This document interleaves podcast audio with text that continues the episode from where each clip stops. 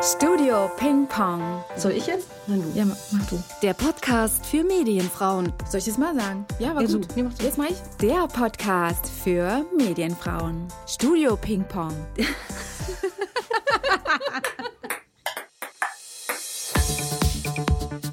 ich bin glücklich. Ich hoffe, du auch. Nein, doch. Oh.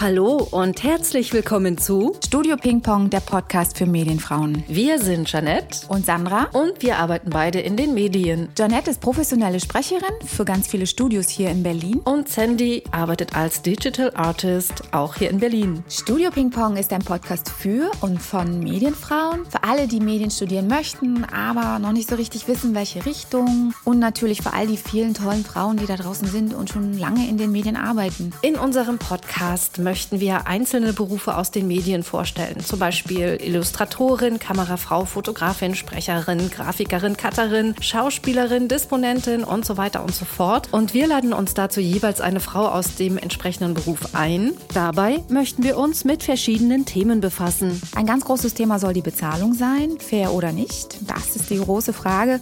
Und ich glaube, das betrifft ganz viele Frauen da draußen und wir sind gespannt, was sie zu erzählen haben. Uns interessiert, was ist eigentlich besser als als Freelancer zu arbeiten oder als Festangestellter. Wir fragen Leute, die aus dem Ausland zum Beispiel zu uns gekommen sind, um hier zu arbeiten in den Medien. Wir werden sie ein bisschen ausfragen, ja, was sie für Probleme hatten am Anfang oder ob es das totale Paradies ist. Das wird auch nochmal ganz spannend sein. Außerdem interessiert uns, wie viel ist man eigentlich bereit für seinen Traumjob in den Medien zu opfern, wenn man ihn beispielsweise durch einen Nebenjob in der Bar oder am Café finanzieren muss. Wo ist da die Grenze zu sagen, nein, ich bleibe dabei, dann ist es mein Traumjob, ein Schauspieler oder Regisseur zu sein? Oder wann sagt man, ach, ich wechsle einfach meinen Beruf? Und auch ein sehr wichtiges Thema, was wir denken, die ähm, Hashtag MeToo-Debatte. Ist sie überhaupt noch relevant ähm, nach der ganzen großen Mediendiskussion? Wir werden dazu einen äh, Gast einladen, der uns ein bisschen von seiner Erfahrung erzählt. Und vielleicht können wir da auch an andere Erfahrungen anknüpfen und schauen mal, wie sieht es eigentlich aus da draußen in der Medienwelt mit Hashtag MeToo. Und es wird natürlich noch viele, viele andere Themen geben. Apropos Apropos, falls ihr mal ein schönes Thema habt, was euch brennend interessiert aus dem Medienbereich, dann schreibt uns doch einfach eine E-Mail an thestudiopingpong at gmail.com.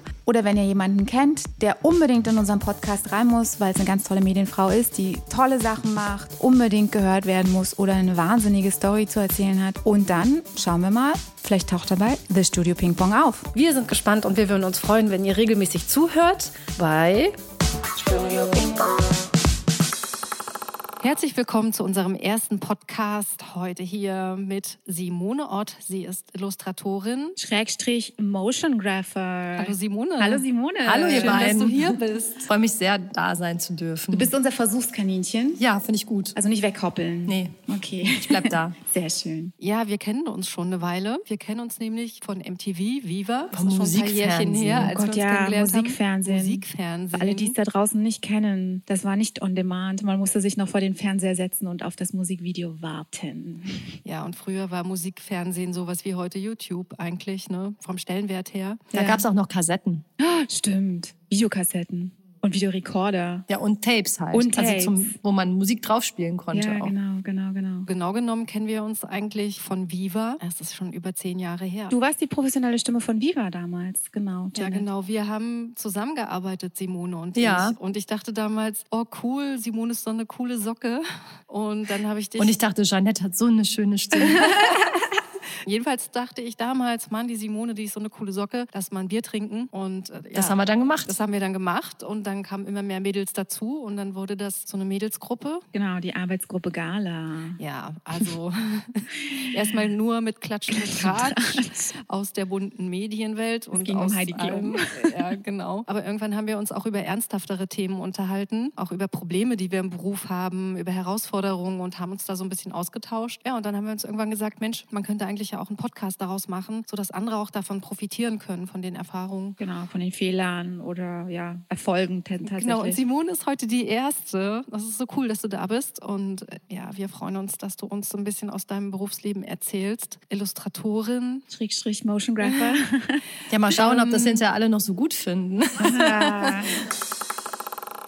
Simone, erklär uns doch mal, was eigentlich ist Illustration? Wie kann man sich das vorstellen, was du da so machst, tagtäglich? Meine Illustration ist digital. Das heißt, ich habe keinen Pinsel und kein Papier. Ich habe einen Computer und ein Zeichentablett. Und damit zeichne ich wie auf Papier mit dem Stift, halt mit einem digitalen Stift auf einem Tablett. Und das Schöne ist, dass man dann hinterher diese Illustration auch nochmal anpacken kann, einfärben kann, ummalen kann, ähm, animieren kann, was ich bei mir ja in meinem Job dann fast immer auch mache mache. Was ist Animation? Animation ist ähm, nicht äh, der Mensch auf dem Boot, der die Leute dazu äh, animiert zu tanzen oder komische Sachen zu machen, sondern in meinem Fall ist das Grafik, Bilder zum Leben erwecken. Nehmen wir mal Beispiel Viva, da gab es früher irgendwelche Shows, da kommen irgendwelche Einblendungen, dass das jetzt Britney Spears ist, die singt. Die Einblendungen, das mache ich, das ist mein Job. Das nannte ähm, sich Bauchbinde, also oder? Das nannte ja. sich On-Air-Designer. Der Text, ähm, der dann so reinfliegt. Genau. Ähm, oder wenn es eine Show gab wie Interaktiv oder so, ist ja vorher immer so ein bisschen was, ja, Grafik animiert, da fliegt das Logo rein und Blümchen raus und irgendwie und ja, zwischendurch gibt es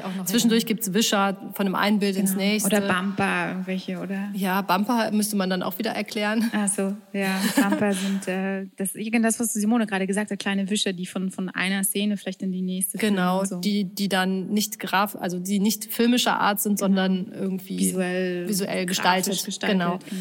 Ähm, äh, das Ganze nennt sich dann Verpackung alles was um eine Show herum ist oder um ein ja, gedrehtes Material Material, genau. das, das, das äh, ist die Showverpackung und das war das, was ich gemacht habe. Das ist Animation, aber Animation ist natürlich noch viel mehr. Das ist äh, in meinem Fall heutzutage. Kennt ihr Carambolage von Arte? Ja, ja. Das wäre zum Beispiel Animation. Das ist Animation mit Legetrick teilweise. Ah, okay. Das ist aber jetzt nichts, was ich gemacht habe, aber yeah. das ist zum Beispiel auch Animation. Also kann man sich das so vorstellen, dass im Prinzip alles, was so grafisch im Fernsehen so auftaucht und sich bewegt, wäre ja Animation, egal ob es jetzt gezeichneter Zeichentrick ist oder ein, ein Wort, was sich irgendwie ja. einblendet ja. oder ausblendet. 3D ist ja auch genau. Animation. 3D, genau. Ja, 3D. Genau. Alles klar. Wie bist du dazu gekommen? Also wie bist du da irgendwie bei Vivo und MTV damals gelandet? Ich habe vorher ganz klassische Mediengestalter gemacht und bin dann erstmal ja erstmal als Praktikantin in verschiedene Agenturen gegangen, um zu gucken, was gibt's denn da, ein bisschen was dazu zu lernen. Und habe ich ziemlich schnell gemerkt, dass das nicht so richtig was für mich ist, das klassische Agenturleben. Das war mir ein bisschen zu dröge. Ich weiß nicht, die Hierarchien haben mhm. mir nicht mhm. gefallen. Irgendwie ja war nicht so ganz meins. Das war mir irgendwie alles ein bisschen zu aufgesetzt,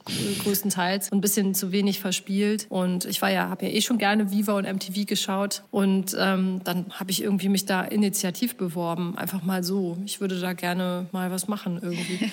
Und dann habe ich da was hingeschickt und habe auch drei Monate erstmal gar nichts gehört. Und plötzlich kam so ein Anruf, ja, hallo, ja, ist da die Simone? Ich so, ja, ja, hast du da noch Interesse? Wir suchen da gerade jemanden. Und ich so, ja klar. Und dann bin ich hin. Und ich hatte tatsächlich nichts hingeschickt, was irgendwie animiert war. Ich habe wirklich nur ein paar Handouts gemacht, ein paar Prints von Sachen, die ich einfach selber cool fand, die ich für mich selber mal gezeichnet habe, illustriert oder grafisch gemacht habe. Also wirklich so, also sehr naiv war das Ganze auch. Und äh, irgendwie hat denen das gut gefallen, weil es vielleicht auch in, sehr kreativ war, weil es halt eben nicht klassisch präsentiert war. So ja, hier, ist, ja. hier ist die CD, ja, ja, genau. da ist die Animation, sondern ich weiß nicht. Und dann bin ich halt hin und ja, dann habe ich natürlich auch gesagt, dass ich jetzt nicht so viel animieren kann schon, weil in meiner Ausbildung habe ich zwar das war auch gelernt, aber das ist natürlich, da schaust du überall mal ein bisschen rein, aber nichts, das ist nichts, das geht nicht in die Tiefe.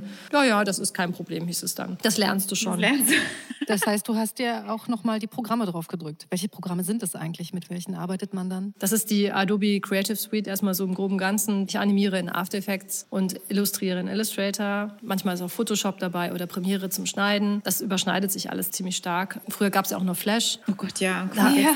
Also es gibt immer noch, also es heißt jetzt anders. Also ich glaube, entweder macht man Flash als ja, Motion Designer oder, naja, Ja, das, das hat auch so seine Vorteile. Ja, ja, da kannst du viel besser morphen und so. Aber bei mir ist es am Ende jetzt Illustrator und After Effects. Das sind die zwei Programme, mit denen ich super gut arbeite, die ich in- und auswendig kenne. Ja, das funktioniert einfach super. Ja, da hast du halt äh, ein paar Jahre dann bei MTV Viva auch bei Nickelodeon gearbeitet und hast dich dann aber irgendwann selbstständig gemacht. Du bist ja heute Freelancerin ne? mhm. und bist dann diesen Weg in die Selbstständigkeit gegangen. Wie kam es zu dieser Entscheidung? Also ich habe als Praktikant bei Viva angefangen und bin dann auch übergegangen ins Volontariat. Damals wurde ja äh, Viva von MTV mehr oder weniger aufgekauft und dann hieß es, äh, wer kommt hier mit und wer nicht. Und das durften nicht so viele sein und ich war damals noch irgendwie nicht angestellt fest und dann habe ich gesagt, so, ihr braucht euch jemand, der sich auskennt. Ich habe ja schon Praktikum gemacht und ein bisschen freigearbeitet. Wollte mich nicht als Volontäre mitnehmen. Ich bin ja kein Angestellter gewesen. Ihr könnt mich ja mitnehmen. Und dann alle so, ja, das ist eine super Idee. ähm, und dann hatten sie direkt einen mehr an Bord, der schon ein bisschen was kann. Und so ja. konnte ich dann das neue Viva-Design in Berlin mit aufbauen. Das hatte sich dann ja erstmal grundlegend geändert. Mhm. Leider so ein bisschen zu Rosa und Schmetterling, aber es war total spannend, weil es mussten ja zwei neue Marken geschaffen werden. MTV Stimmt. wurde noch männlicher und cooler Stimmt. und Viva wurde weiblicher. Und Man hat es tatsächlich so ein bisschen in diese Mädchensenderschiene geschoben ja. und MTV war so ein bisschen die Jungs. Genau, genau. Und das war natürlich super spannend dabei zu sein, wie sich das verändert. Ich wäre natürlich lieber bei, bei den coolen Jungs gewesen, aber gut, Erstmal, äh, da habe ich das Volontariat halt äh, bei Viva gemacht und es war auch super schön. Dann habe ich auch noch ein bisschen, wo das dann rum war, auch noch ein bisschen für MTV gearbeitet, irgendwelche Trailer geschnitten und Grafik gemacht und so weiter. Aber dann hat es mich letztendlich zu Nickelodeon verschlagen, was ich eigentlich selber auch am allercoolsten von allen Sendern fand, weil für Kinder kannst du einfach viel mehr Quatsch machen. da darf man äh, rülpsen und pupsen und ganz viel Schleim schmeißen. Das ist super. ja, also das, das, das, das wird dann am Ende immer mit so einer comichaften Stimme auch unterlegt und dann funktioniert das. Genau. Ne? Genau, genau, genau. Und dann lernt man den Sprecher von SpongeBob mal kennen. Das ist auch sehr witzig. nee, das hat tatsächlich sehr, sehr viel Spaß gemacht. Aber natürlich ist es wie bei vielen anderen auch so, dass wenn du als Praktikant irgendwo anfängst, dass du eigentlich immer relativ klein auf deinem Posten sitzen bleibst und nicht wirklich weiterkommst. Und ich habe in der Zeit ja wahnsinnig viel gelernt und ich habe alles gemacht, was man da so machen kann. Das war wirklich von, wo wir uns kennengelernt haben, von mhm. Sprache auf eine, also wie sagt man mit da? Mit Sprechern arbeiten. Mit Sprechern naja, arbeiten. Texte haben wir auch Texte, Texte Texte schreiben, ja. ähm, Redaktion, Redaktion ähm, Grafik, Materialsichten, teilweise auch Kamera. Stimmt, Kamera. Man hat auch, man war am Set dann mal irgendwie unterwegs. Regisseur war man, man war irgendwie alles, was super ist, weil, weil da hast du so viel gelernt. Ja, man war dann irgendwie so eine eierlegende Wollmilchsau am Ende. Und das war natürlich ein super Start, dann zu sagen, ich mache mich selbstständig, weil ich kann ja alles. Ja. also mehr oder weniger. Ja. Du hast ja von allem Ahnung und äh, kannst ja auch eigentlich, wenn dich jemand fragt, äh, wie ist denn das, wenn wir das und das machen möchten, kannst du halt auch sagen, ja, das ist machbar, das ist nicht machbar. Dafür braucht ihr dies oder jenes oder da müsst ihr euch jemanden holen, der das und das kann. Also das war total von Vorteil. Also es war einfach irgendwann Zeit, dann auch da zu gehen und du zu warst sagen. Also erst Praktikantin und dann warst du dort festangestellt. Genau. Das waren ja auch mehrere Jahre. Insgesamt ne? waren es acht Jahre beim ja, Fernsehen. Das ist ja auch eine lange das Zeit. Eine lange ne? Zeit Hast ja. eine ganze Menge gelernt. Äh, man muss unseren Hörern vielleicht auch noch erklären, dass Sandy, weil du so ich immer einwerfe, weil du so äh, bejahende Kommentare gegeben ja. hast, du hast auch dort gearbeitet. Genau, ich habe auch in der On Air gearbeitet. Ich war nicht bei Viva, sondern ich war bei MTV tatsächlich. Und ich hast es ja auch ganz genau so erlebt, wie genau. Simone es gerade geschildert hat. Genau. Ne? Wir waren Kollegin, Simone mhm. und ich. Und dann hast du dich entschieden, dich selbstständig zu machen. Genau. Da war der, der Zeitpunkt da, dass ich gemerkt habe, hier tut sich gerade nichts, geht es nicht vorwärts und nicht, nicht zurück. Und irgendwie die Arbeit wurde jetzt auch nicht irgendwie kreativer. Da hat sich ja einiges zusammengeschlossen mit vielen Ländern. Und ich dann sagen, da war diese Viacom-Geschichte, die haben das dann irgendwie aufgekauft. Ja, und dann musste man, man vielleicht erklären, dass die Sender MTV, Viva, Nickelodeon, Nickelodeon, Nickelodeon und Comedy, Comedy Central, Central, zu einer Sendergruppe oder zu einer Firma gehören. Viacom ist Viacom, das. Die produzieren ja mittlerweile auch Kinofilme. Genau. Die sind richtig, richtig dieser Austausch auch gut stattgefunden hat. Also da du deshalb auch in allen Bereichen oder bei allen Sendern arbeiten genau. konntest, weil das ganz am Ende ja doch in einem Haus war ja. und man da die Kontakte ja. hatte und dann eben schnell wechseln konnte von einer Animation für Viva machen und ähm, am nächsten Tag eine für, für Ja gut, am Ende warst du schon fest für einen Sender. So, also okay. das war nicht, du hast da nicht gewechselt. Da ist man dann, ich war fest angestellt für Nickelodeon die letzten drei Jahre. Aber der Wechsel war einfacher, als würde man komplett in eine andere Firma gehen. So. Also ich war, also ich hatte tatsächlich in der On Air Productions habe ich für MTV und Viva. So habe ich dich ja auch kennengelernt, Janette. Mhm. Ich habe ja für beide tatsächlich äh, produziert. Aber nachher war Simone fest angestellt für Nickelodeon. Mhm, genau. Ach, ja, ja, genau. Naja, und dann wurden ja irgendwie ganz viel noch zusammengelegt, dass es hieß, ein Trailer musste für acht verschiedene Länder funktionieren. Ganz also ein Trailer heißt ein, ein Sendehinweis. Ein Sendehinweis, der musste in acht Sprachen funktionieren. Und da bist du natürlich total in deiner Kreativität dann irgendwann auch eingeschränkt, weil du kannst nicht mehr so viel Dinge reinnehmen, die mit Sprache oder Text zu tun haben. Das muss alles irgendwie so universal sein. universal sein. Genau, und dadurch nimmst du, also gerade bei Nickelodeon fand ich, nimmst das auch ganz schön den Humor und naja, wie auch immer. Ich habe gemerkt, ich komme da nicht so richtig vorwärts und habe dann irgendwann gesagt, so, jetzt reicht's. Tatsächlich hatte ich auch ganz schön Bammel davor, mich selbstständig zu machen, äh, weil ich dachte, oh Gott, oh Gott, dann kommt die große Angst, verdiene ich was und so weiter. Und dann bin ich da rausspaziert und da war nie wieder Angst, nichts. Ja. ja, und neben dieser Freiheit, wie war das dann vom finanziellen Aspekt her für dich? Vorher hattest du ja eine Festanstellung und hast dann regelmäßig regelmäßig dein Gehalt bekommen. Und dann plötzlich ist man ja von Kunden abhängig, stellt Rechnungen und im besten Fall zahlen die gleich, vielleicht auch nicht. Wie war das dann für dich? Also hat es immer funktioniert? Ja, eigentlich erstmal schon. Es waren ja erstmal wirklich Leute, die ich gut kannte und die haben eine super Zahlungsmoral gehabt durch die Reihe. Das ging immer in ein bis zwei Wochen, war das Geld auf dem Konto, manchmal auch nach zwei Tagen. Hm. Ich habe heute auch noch äh, ein, zwei Kunden, da geht es so super schnell. Das ist irre, das ist total super. Und ja, umso größer die Firmen werden, umso, umso schwieriger wird es dann manchmal manchmal. Da ist dann irgendwie noch so viel Bürokratie dazwischen. Und leider hatte ich einmal auch richtig Pech. Da wurde der Job auch nicht fertiggestellt am Ende des Tages. Mhm, weil die nicht gezahlt haben? Ja, weil, also das war ein Job, den habe ich bekommen über eine sehr große Firma. Da hieß es, hast du Lust für uns zehn Filme zu machen, was für mich natürlich als Solo-Selbstständige richtig viel ist. Also ich dachte, wow, ja super, da hast du erstmal eine Weile was zu tun. Und ähm, das Projekt war auch sehr spannend. Da ging es auch ein bisschen darum, Jugendliche ein bisschen an die Politik reinzuführen, also ein bisschen sozial soziales Projekt eigentlich auch. Und so wurde mir das auch verkauft und deswegen konnte auch nicht so viel bezahlt werden, weil wir haben ja auch Sprecher, das sind bekannte Leute, die machen das ja auch für so ein Apfel und ein Ei und können nur pro Film so und so viel zahlen. Und dann habe ich gesagt, okay, das ist jetzt wirklich nicht viel. Aber wenn es halt das, eine große Firma war, da hat man natürlich das, eben auch so ein bisschen... Genau, ich dachte, ich habe für diese Firma vorher auch schon gearbeitet ja. und das, das waren kleinere Projekte und die sind alle sehr gut gelaufen. Da kann ich nicht meckern, das war wirklich 1A und da hatte ich auch wirklich super nette Kollegen dann. Bei dem Projekt hatte ich dann ein anderes Team. Dadurch, dass ich so gute Erfahrungen vorher gemacht hatte, habe ich mich da auch nicht weiter mit einem Vertrag beschäftigt, den ich bekommen habe und noch unterschrieben habe. Also wichtig, immer vorher durchlesen ja, den Vertrag bis ja, zum Ende. Ja, definitiv.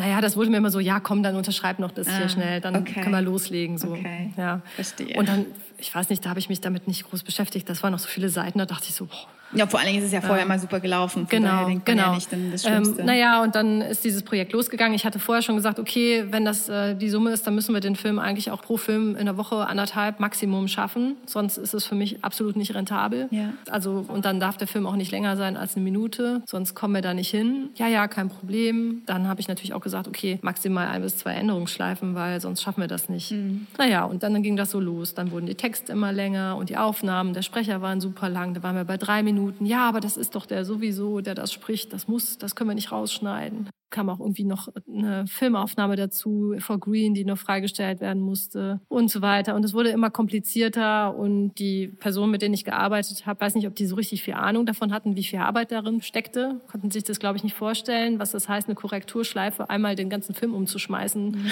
wenn man äh, nur so viel Zeit hat mhm. und irgendwie die Hälfte aller Bilder austauscht. Ähm, das ist tatsächlich viel zeitintensiver, wie manche Leute glauben. Äh, ja.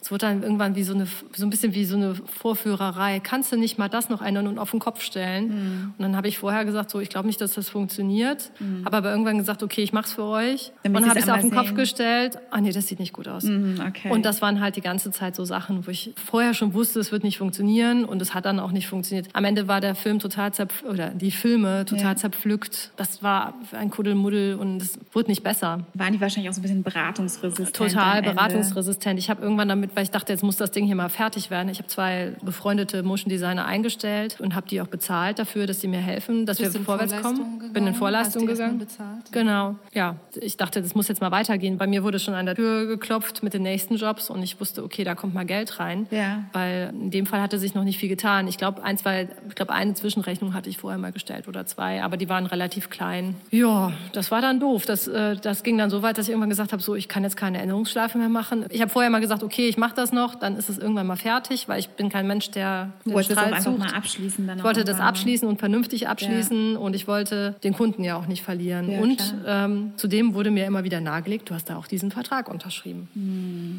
Ähm, was, mir, was mir natürlich auch Angst angejagt hat. Ja. Ja, und dann kam, kam Jeanette um die Ecke, ihr hatte ich davon erzählt. Und sie sagte, das gibt's doch nicht. Ich habe hier eine Freundin, die musst du anrufen, die ist Rechtsanwältin. Weil es nicht zum Ende kam. Ja, ich war auch einfach, zermürbt, ne? Ich war ja du wirklich zermürbt, fertig. Weil mhm. es war jetzt nicht in Aussicht, dass das Projekt beendet ist und du mhm. eine Rechnung stellen kannst, sondern äh, ein eviges Hin und Her. Ja. Ohne, da, gab's, da hätte es keine Einigung gegeben. Es hätte keine Einigung nee. gegeben, also hast du dich dann dafür entschieden. Ja, und dann bin ich äh, zur Anwältin hin mhm. und sie hat direkt gesagt, hey, bring den Vertrag mit, hat reingeschaut und direkt so, nee, das Ding ist nicht rechtens. Du hörst jetzt sofort auf, daran zu arbeiten, du behältst alle Daten bei dir. Ich schreibe einen Brief Brief. Und dann ging es los. Und dann wurden, ja, dann ist halt wieder das Ding bei diesen großen Firmen, die haben dann den Superanwalt, der dir ganz schön Angst machen kann mhm. und dir dann Briefe schreibt, dass du denen 30.000 Euro schuldest. Mehr als ähm, du eigentlich verdienen Mehr als würdest. ich überhaupt verdient hätte, ja. genau, äh, um diese Filme fertigzustellen, ja. wo man sich selber an den Kopf packt und sagt, das hm, kann nicht sein. Ja, dann mir auch nahegelegt wurde, darauf reagieren wir nicht. Ich schreibe jetzt nochmal. Was schade war, ich hatte keine Rechtsschutzversicherung. Das heißt, ich musste selber komplett in Vorleistung gehen okay. mit allem. Also kleiner Tipp da draußen, äh, Definitiv. einen Rechtsschutz anlegen, solltet ihr Freelancer werden wollen. Ja, weil ähm, in dem Fall wird einem der Anwalt bezahlt und auch erstmal die Gerichtskosten. Und wenn ja. man Recht behält, bleibt man nicht drauf hängen. Ja, ja. Und ich bin leider drauf hängen geblieben, also deswegen bin ich auch nicht sehr weit gegangen. Am Ende ging das Ganze in einem Vergleich zu Ende, wo wir uns auf die Hälfte geeinigt haben. Ich hatte leider auch eine Richterin da sitzen, die nicht wusste, was ein Erklärfilm ist, sich überhaupt nicht mit Design auskannte, nicht abschätzen konnte, wie viel Arbeit irgendwo drin steckt. Und wir mussten ihr das Thema erstmal erklären von Sie, beiden Seiten. Sie einen Erklärfilm machen müssen. Ja, ja das wäre schön gewesen. Mhm. Was ist, äh, was macht ein Motion Designer? Ja. Was ist ein Erklärfilm? Ein Erklärfilm, was ist ein Erklärfilm? ja, genau. Ja, das war, das war sehr anstrengend und zermürbend, aber ich war total froh, dass ich den Schritt gegangen bin und vor Gericht gegangen bin, weil das hat mir meinen Stolz total zurückgegeben.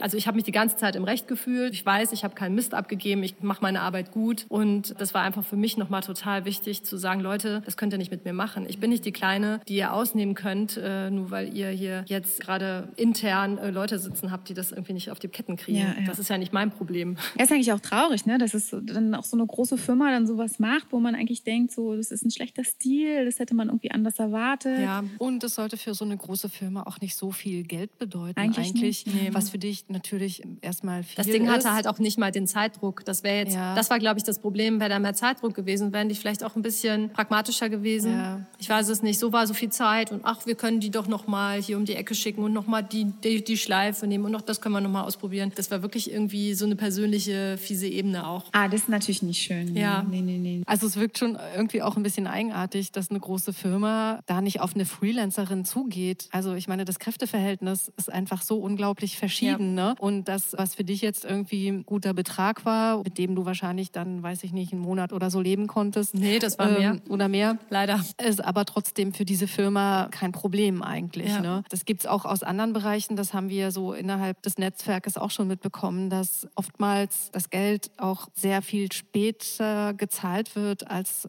eigentlich vereinbart. Normalerweise gibt es ja eine 14-tägige Zahlungsfrist oder ähm, wir Freelancer kennen es, dass es meistens länger dauert. Aber gerade die großen Firmen, also die, die Erfahrung haben wir alle schon gemacht. Ein auch Jahr. Drei Monate, vier Monate, fünf Monate. Das mhm. habe ich auch schon erlebt. Das ist auch äh, unter den Sprechern gar nicht so unüblich, dass man so lange warten muss und man fragt sich immer, warum? Also was ist eigentlich das Problem? Mhm. Und deshalb kamen wir eigentlich auch auf diesen Titel, der da jetzt unten steht, I'm not your credit card. Genau. Also wenn ich in den Laden gehe und was kaufe, dann bezahle ich sofort. Oder manchmal ja, musst manchmal, du vorher bezahlen, um, um eine Leistung überhaupt aber zu bekommen. Bei Kreativität. Genau, aber, aber bei Dienstleistungen würde es einem ja nicht einfallen, den Schlüsseldienst, dem dann zu sagen, danke übrigens, dass Sie mir die Tür geöffnet haben, ich zahle dann mal in drei Monaten. Genau. Also, oder bei der Autoreparatur. Das ist überhaupt gar nicht die Frage. Aber bei Freelancern und vor allem auch im kreativen Bereich, da geht es ja manchmal nicht irgendwie nur einfach so üblich. Da geht es ja nicht nur um die Zahlungsmoral an sich, wann gezahlt wird, sondern oftmals, dass dann halt auch noch rumdiskutiert wird und verhandelt wird, was das jetzt kostet. Auf alle Fälle, ja. Ähm, ja. Das finde ich noch viel schlimmer. Das ist eigentlich eine Frechheit. So, ja, weil wenn ich, wenn ich irgendwie zu einem anderen Dienstleister gehe und der sagt, das kostet halt das, dann kostet das kostet halt das. das. Ich kann mir noch einen anderen Kostenvoranschlag genau. einholen und dann kann genau. ich mir,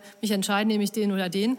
Aber dann zu sagen, ja, aber wir machen dann ja in Zukunft bestimmt noch viel mehr mit dir und deswegen müssten wir jetzt irgendwie mal 20 Prozent runtergehen. Ja, was ist so, so ein komischer Druck, der da aufgebaut wird? Ja, aber da lasse ich ein blödes Versprechen auch. die ne? sich in, in meisten, in meisten Fällen erstmal gar nicht einlösen. Genau. Und ähm, zum Zweiten... Weil sie es- dann schon einen anderen nehmen fürs Ja. nächste Projekt. ja, Äh, und zum Zweiten, alles schon erlebt, und zum ne? Zweiten ist es auch so, dass wenn ich für jemand die ganze Zeit immer wieder dasselbe mache, was habe ich denn davon? Das ist ja für mich kein Bonus. Also Ja. es ist Ja, und unter anderem auch, wenn Sie wissen, dass du schon für den niedrigeren Preis arbeitest, warum sollten Sie denn im nächsten, also beim nächsten Projekt einfach den realen Preis zahlen? So, ne? das ist, also das ist ja bei denen dann auch nochmal so, ein- aber sie hat ja schon mal für uns für das Geld freiwillig gearbeitet. Warum sollen wir ihr mehr zahlen?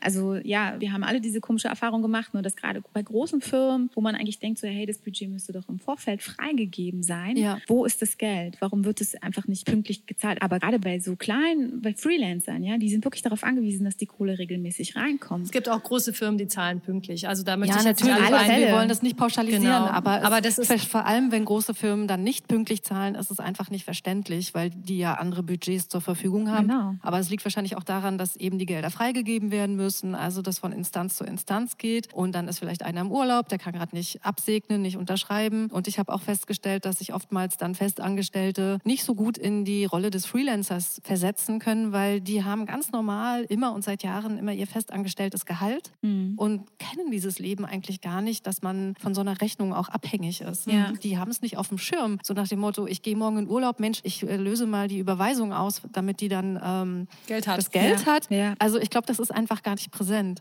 Und insofern wäre es überhaupt auch mal gut, wenn wir irgendwann mal jemanden, der von der anderen Seite in Anführungszeichen ist, äh, mal bei uns ist und darüber redet. Also vielleicht haben wir, sehen wir das auch irgendwie falsch. Vielleicht ist ja tatsächlich wirklich Naja, schwierig. aber drei Monate bis fünf Monate Ja, das ist einfach, da gibt es nichts Falsches dran zu sehen. Also wie gesagt, Fall. wenn ich, wenn ich was kaufe, bezahle ich es und wenn ich was in Auftrag gebe, natürlich, viele spekulieren dann darauf oder sagen, ja, wir sind ja froh, dass das am Laufen ist, dass wir dieses Projekt machen können und das wird schon irgendwann kommen und dann, wenn Geld kommt, wird das so verteilt, aber die meisten zahlen dann einfach noch alte Schulden von den aktuellen Geldern und äh, die neuen können erstmal nicht bezahlt werden und das ist natürlich echt schade. Aber was du auch gesagt hast, Simone, dass man das eben vertraglich auch festhalten soll. Ja. Ne? Also gerade so, was die Korrekturschleifen anbelangt. Also man ne? muss nicht zwingend einen Vertrag haben, aber man, man sollte sich in der E-Mail einmal alles bestätigen lassen. Ähm, Ja, ja, aber schade, ne, dass du so eine harte Schule da machen musstest. Ähm, hat mich nicht daran gehindert, weiterzumachen Ja. in dem Job. Eigentlich hat mich das stärker gemacht und auch ein bisschen bissiger, auch mal zu sagen, so das können wir machen, das können wir nicht machen. Ich bin einfach auch ehrlicher direkt zu Kunden und sage, okay, ähm, das kann ich gerne für euch machen. Wenn es mehr wird, sage ich direkt, ich buche da jemand dazu oder da also mal ganz klar oder, oder dann kostet das einfach auch mehr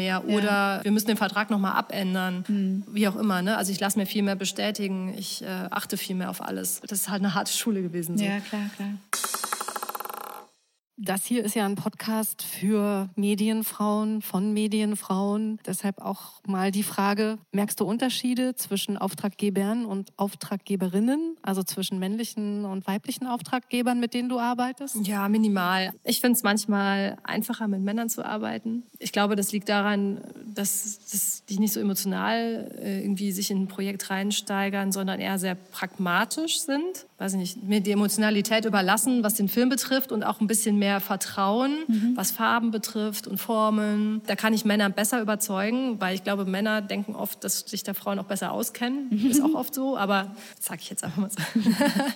und äh, Frauen oftmals sich persönlich dann mehr einbringen wollen und emotionaler mitfiebern und machen. Aber ja, das kann man nicht so ganz sagen. Also es ist vielleicht auch ein bisschen typabhängig. Ich habe auch Kundinnen, die auch super Chefs sind. Also weil, weil die einfach ganz genau wissen. Sind? Nicht, ja, die wissen einfach eh schon, okay, das muss so und so und überlassen mir dann halt die Feinheit, die Emotionen. Die sind dann eher auch pragmatisch. Dann. Ja, genau. Und, dann- ähm, aber also das kann man halt nicht so ganz über einen Kamm scheren. Das muss so ein Yin und Yang sein zwischen, zwischen mir und meinem Auftraggeber. Weil einer braucht die emotionale Seite. Und wenn das beide sind, funktioniert es nicht. Ich, Also es ist eher eine Charakterfrage als eine geschlechtliche Frage. ja, also man kann halt schon sagen, meistens, also wenn, wenn mich jemand neu anfragt, ist meistens das mit den Männern unkomplizierter. Also bei mir ist es halt eh gemischt, so am Ende jetzt. Aber einfach, weil sich das so gefunden hat über die Zeit. Aber jetzt über die ganze Zeit gesehen, war es dann schon eher so. Unkomplizierter mit den Männern. Ja. Okay. Aber ich habe ja, meine, mein, mein fester Kundenstamm ist halb halb und da ist es mit keinem kompliziert, weil wir uns gefunden haben und das passt einfach. Also es ist dann doch am Ende des Tages ein bisschen so eine Chemie ne, zwischen ja. Auftraggeber Das ist wie in einer Beziehung. Ähm, ja. Das muss einfach passen. Und da muss man sich ehrlich diese Meinung sagen können. Da muss der eine den anderen ernst nehmen, dem anderen vertrauen. Mhm. Ich glaube, das ist oft ganz schwierig ne, bei Kunden, dass die dann demjenigen, den sie ja eigentlich buchen, den sie dafür bezahlen, dass er eine Arbeit macht, dass sie dem so 100 Prozent vertrauen in seine Arbeit. Vielleicht liegt es auch an dem Typ, der dann zu emotional ist, hingestellt, ob es Mann oder Frau ist, dass er, dass sie dann da reingrätschen und dann er eigentlich zu dir ja so den Job so ein bisschen abnehmen und dann auch so viel ja Entscheidungen treffen, wo du schon von vornherein sagst, aber so funktioniert es nicht. Also prinzipiell finde ich äh, eine gute Kritik, konstruktive Kritik ist ja super. Und wenn jemand Tipps hat, die das Ganze verbessern, manchmal ist man ja selber so in seinem Tunnel und denkt jetzt, Pink ist die Farbe. Ja. Und dann jemand sagt, nee, ich möchte aber Grün haben. Dann bin ich manchmal hinterher dann doch überrascht, dass es vielleicht doch gut funktioniert, obwohl ich jetzt gerade mich da völlig auf mein Pink festgefressen ja. habe. So, ne? Ja. Aber das, ist, das sind ja eher so Kleinigkeiten. Das war zum Beispiel bei diesem Rechtsfall, war das halt so eine Geschichte. Da, das war dann zu verbissen irgendwann. Das war zu emotional aufgeladen alles. Das hat einfach nicht mehr funktioniert. Wie gehst du eigentlich mit anderen Illustratoren um? Sind die für dich Konkurrenz oder ist das eher eine Inspiration? Eher Inspiration definitiv, äh, Konkurrenz nicht. Ich schaue mir sehr gerne andere Illustratoren an und bin dann manchmal eher so ein bisschen ehrfürchtig, weil ich, weil ich denke, wow, was die alles können und mhm. äh, was für tolle Stile und ach, das möchte ich auch können. Dann setze ich den Stift an und dann kommen immer meine Kinderbildchen in Anführungszeichen. Ich, ich male immer alles sehr lieb. Ich habe halt irgendwie meinen Stil, den man immer wieder erkennt und der ist immer so lieb und das regt mich immer auf. Und bei anderen, die sind immer so cool oder so frech oder was weiß ich. Ja, ich, ich würde, finde, dass deine Figuren nicht nur lieb sind. Also sie haben schon auch so eine Selbstironie ja. oder also da ist schon Humor haben die definitiv. Schon, da ist schon so ein Humor, da ist äh, ja. noch viel mehr. Also ich finde das wirklich also toll. Humor die kann man übrigens auch sehen auf deiner Instagram-Seite. Ne? Ja. Roboter 2611. kann man sich so ein paar Sachen angucken. Ja, die haben schon Humor. Ähm, aber wenn immer wenn ich versuche irgendwas zu zeichnen, was da mal grimmig schaut, dann ist es trotzdem süß. Das funktioniert ja, aber, aber, aber das ist doch schön. Also ja. das Eigentlich zusammen, ist es großartig. Das, ist doch, ja, das sieht also, immer nett aus. Ja. Das, das, macht dich doch als Menschen schon mal so grundsympathisch. Ja. ja, das ist aber, also deswegen ist es für mich immer, also es ist keine Konkurrenz. Ich finde eher, dass sich das total ergänzt und dass man sich was abschauen kann und davon lernen kann und gegenseitig, ja, beflügeln kann irgendwie auch. Ne? Das mhm. ist äh, super spannend und ich finde es auch ganz toll, wenn sich Illustratoren zusammentun und gemeinsam äh, Dinge machen. Wo inspirierst du dich denn eigentlich? Auf welchen Plattformen? Also, oder auch, wenn du einen Auftrag hast, wie gehst du da vor? Wie holst du dir da Ideen? Ich bin super im Prokrastinieren und dann bin ich ganz viel im Netz unterwegs und da schaue ich mir super gerne äh, Profile von anderen äh, Illustratoren und Gestaltern und Motion Designern an. Und das, ähm, da gibt es so viele tolle Leute, da brauche ich gar nicht in ein Museum oder so. Hast du einen Lieblingsillustrator? Nee, nicht wirklich. Also weil es einfach so viele unterschiedliche Leute gibt. Also es, es gibt so Illustratoren, die ich super finde, wie Stefan Marx oder Jean Julien, der französische Illustrator. Der hat malt für die Zeit zwischenzeitlich so ah, okay. kleine Sachen und ich folgte ihm aber schon ewig. Die sind aber auch schon sehr bekannt und haben irgendwie teilweise auch so in der Skateboard-Szene angefangen zu arbeiten. Die finde ich großartig, aber die machen halt Kunst mittlerweile. Also das sind welche, die, die finde ich wirklich ganz grandios. Ah, oder Christoph Niemann fällt mir gerade noch ein. Mhm. Was mir an den drei Illustratoren gut gefällt gefällt, ist, dass die immer so hier im Hier und Jetzt sind und Dinge aus dem Alltag mit ihren Zeichnungen verbinden. Ah, das okay. ist bei allen dreien. Ja. Und, ähm, ist das dann Karikatur? Oder? Ja, Stiftezeichnung oder irgendwie ja. irgendwo was drauf und dann wird das mit Foto, dann ergibt sich irgendwas Aha. oder ganz unterschiedlich. Also die zeichnen aber auch alle richtig mit Stiften. Okay. Ja. Das ist nicht so wie ich, so digital. Ähm, das sind so welche, wo ich sage, boah, die sind so toll und so großartig. Das sind aber auch, also die sind super bekannt alle. Das ist jetzt kein kleiner, unbekannter Zeichner, den ich da jetzt empfehlen könnte. Aber also bei Leuten, die Dinge machen wie ich, da gibt es einfach so viele grandiose Menschen, die so schöne Sachen machen und auch so unterschiedlich. Da kann ich jetzt gar nicht was Genaues benennen. Also ich gucke viel auf Behance und Dribble oder auch Vimeo schaue ich mir Videos an. Und lässt sich dann davon inspirieren. Ja, oder ich bin, ähm, das hast du mir mal empfohlen, Sandra, in einer Gruppe auf Facebook, die heißen Ponymation. Ah, die Ponymations. Ja, das sind nur Frauen, die ähm, animieren. Da sind ganz tolle, großartige Frauen drin. Man ganz, sieht so schöne, so schöne Showreels und Sachen, wo du denkst, Alter. Da klappt man echt immer so die, oh, was ja. geht. Also dann fühle ich mich ja. bei, bei vielen, dann sehe ich Dinge und denke, oh Gott, ich bin so klein ja, in dieser Welt. Aber, Aber, nein, nein, nein, wir, wir Mädels müssen zusammenhalten. Nee, also das, ja, man, man wird halt auch ein bisschen äh, getriggert und denkt dann, oh, ich muss jetzt mal ein bisschen Gas geben hier. Ne? Auf alle Fälle. Mal ein paar Tutorials mal schrubben und ein bisschen zeichnen Zeichnen üben und das so nutzen, um sich auch weiterzuentwickeln. Ja. Du hast vorhin gesagt, der zeichnet noch richtig, also mit dem Stift, nicht digital wie du. Vermisst du manchmal so das Handwerkliche? Total, ja. Damit ich richtig zeichnen würde, müsste ich einen Tisch mir hinstellen und immer alles da haben, dass ich immer überall und jetzt zeichnen kann. Und ähm, ich hasse Unordnung und das funktioniert einfach nicht. Und dann hole ich mir, also wenn ich dann denke, jetzt, jetzt, jetzt werde ich kreativ und jetzt male ich mal richtig auf Papier, dann hole ich mir alles raus, bis dann irgendwie alles aufgebaut ist und ich dann, dann pinsel ich los und dann so, ach, das gefällt mir jetzt nicht, der Stift funktioniert nicht. ich brauche neue Stifte. Ich brauche neue Stifte. Abgezählt, abgezählt, abgezählt. Bevor ich ähm, den, den Beruf erlernt habe, habe ich äh, super viel gezeichnet. In Kunst war ich immer, das war mein bestes Fach. Und ich vermisse diesen, manchmal diesen, diesen Rausch, wenn man sich so, in, so mit Farbe so ins Papier vertieft. Mhm. Das habe ich nicht digital. Das passiert nicht. Und das vermisse ich tatsächlich auch. Und ich kriege es aber auch nicht auf die Reihe, das ja. wieder, wieder zu erlangen. Ich weiß nicht, woran das liegt. Keine Ahnung. Naja, es ist ganz spannend. Dass, also, dass man doch, man ist zwar kreativ, aber man ist digital kreativ. Und das heißt, äh, dass das ja dann irgendwie sich versendet und dann sieht man es ja im Prinzip eigentlich nie wieder, es sei denn, man hat es irgendwo gespeichert und man guckt da trotzdem nicht nochmal drauf letztendlich. Und das ist schon spannend, dass du sagst, dir fehlt einfach so am Ende des Tages etwas, was du zum Beispiel in, die, in der Hand hältst, was du anfassen kannst oder wo, was du dir irgendwo hinstellst, obwohl du ja den ganzen Tag kreativ bist. Ja. Irgendwie. Ja. Das Aber das ist halt, das ist auch eine andere Kreativität, wenn du dich hinsetzt in deiner Freizeit und was malst für dich, wie wenn du das als, ja, wenn du dafür bezahlt wirst. Dann musst du dich ja sehr darauf konzentrieren und musst natürlich jemanden damit glücklich machen und dann ist nicht das, was aus deinem Bauch herauskommt, direkt das Richtige, sondern da musst du ja auch noch mal in eine andere Richtung teilweise Kompromisse gehen. Eingehen auch Kompromisse noch. eingehen. Ich habe äh, als Beispiel eine App illustriert und äh, später daraus haben sich noch Kinderbücher entwickelt. Das war eigentlich ein total schöner Job. Hätte ich das Buch selber gezeichnet, hätte ich es ganz anders gezeichnet. also äh, hätte ich es für mich gezeichnet gezeichnet. Ja. Das ist manchmal das, was dann so ein bisschen so ein, ja, ein lachendes und ein weinendes Auge, wie toll, dass man ein Buch machen kann, aber leider nicht so, wie man das selber ja. gerne hätte. Und ja. das ist natürlich, da, glaube ich, der Traum von jedem, dass er irgendwann genau das nur noch macht, worauf er Bock hat und was gerade aus einem rauskommt. Aber und dann dafür auch noch Geld verdient. Also dafür muss man aber auch sehr bekannt werden und ähm, das ist halt die Sache. Ne? Ja, ja, auf alle Fälle. War das denn für dich immer klar, auch als Kind und als Jugendliche, als du wahrscheinlich dann gezeichnet hast, dass du dann damit Geld verdienen möchtest, dass du in den kreativen Beruf gehen willst? Ja, ich, ich wollte definitiv nie den ganzen Tag am Computer sitzen. Welche Ironie. Fail. ja, ähm, weshalb ich tatsächlich erstmal eine Lehre zum Goldschmied angefangen habe. Oh. Äh, und äh, ja, ich bin Goldschmiede noch.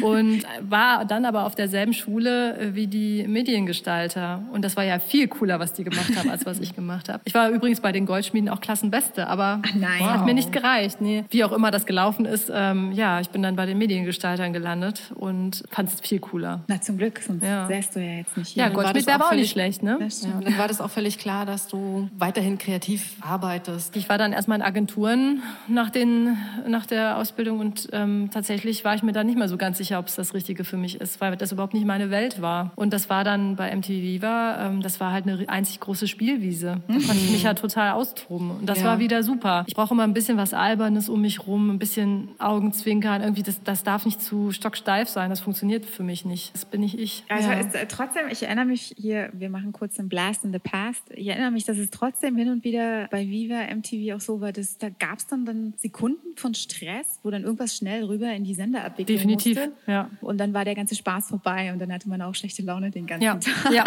ja, gut, aber sowas gehört ja dazu. Ja, auf alle also Fälle. was, was ist ein Hoch und ein Tief vorher? Ne? Auf alle Fälle, auf alle Fälle. Ich meine, es war super frei, auf jeden Fall. Aber das ist für mich auf jeden Fall interessant zu hören, weil ich kam ja immer erst dazu, als das alles schon vorbei war, dann zur Sprachaufnahme. Ja. Und das war ja nur lustig. Also für mich war es immer nur schön. Stimmt. Also, Stimmt, ähm, zum Sound gehen war immer wie Das war immer Urlaub. Das war großartig. Ja, und so, und so habe ich aber auch diesen Job empfunden. So, wir sind also alle rüber so, in den Sound mit. Ah, ja, endlich ich kam an und dann schön. hat man sich gesehen und mochte sich auch noch und hatte ein super Projekt. Es mag aber auch an ähm, den grandiosen Sounddesignern liegen, die da die saßen. Waren, die, genau, hatten, die hatten alle einen super Humor. Unglaublich, und, ähm, ja. Immer gute Laune. Und wenn die gute Laune nicht so gut war, war es trotzdem ein guter Geigenhumor. Ja, absolut.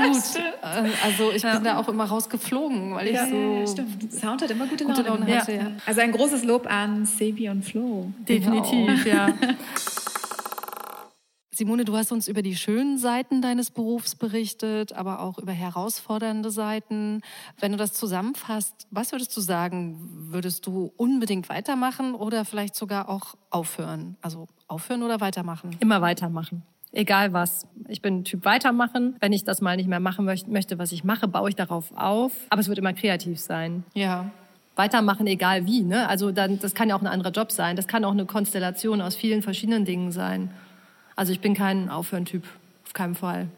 Sagt Simone Ott, Illustratorin, Schrägstrich Motion Grapher, die uns heute hier beehrt hat. Wir haben uns total gefreut, Simone, dass du hierher gekommen bist. Ja, vielen Dank. und ich habe so mich viel aus deinem Beruf total geehrt gefühlt, äh, euer erster Gast zu sein. Ja. ja, und wir haben richtig viel erfahren, obwohl wir uns schon so lange kennen, habe ich ja. heute noch neue Dinge über dich erfahren. Ja, nochmal neue Perspektiven tatsächlich ja. so kennengelernt. Das ja. äh, war mir Spannend. so gar nicht, gar nicht bewusst. Ja. ja. Vielen Dank, liebes für Danke euch. Danke Wer euch. die Arbeiten von Simone sehen möchte, die Website ist gerade noch im Entstehen. Die wird es irgendwann geben. Aber ich habe halt immer viel zu tun, deswegen komme ich einfach ja. nicht dazu. Roboter 2611 ist die Instagram-Seite, da kann man dir gerne folgen. Und den Vimeo-Link gebe ich euch nochmal. Ja, genau, wir verlinken einfach deine ganzen Informationen auch. Um, ähm, und wir freuen uns natürlich, wenn ihr da draußen noch ganz viele tolle Frauen kennt, die in den Medien arbeiten. Freuen wir uns über euer Feedback. Also schreibt uns gerne eine Mail oder, oder Themenvorschläge, eins von beiden. Entweder eine tolle Medienfrau oder ein Thema, was wir unbedingt mal beackern sollten hier in diesem Podcast. Schreibt uns eine Mail unter thestudiopingpong at gmail.com. Ja, wir freuen uns auf das nächste Mal, auf unseren nächsten Studiogast.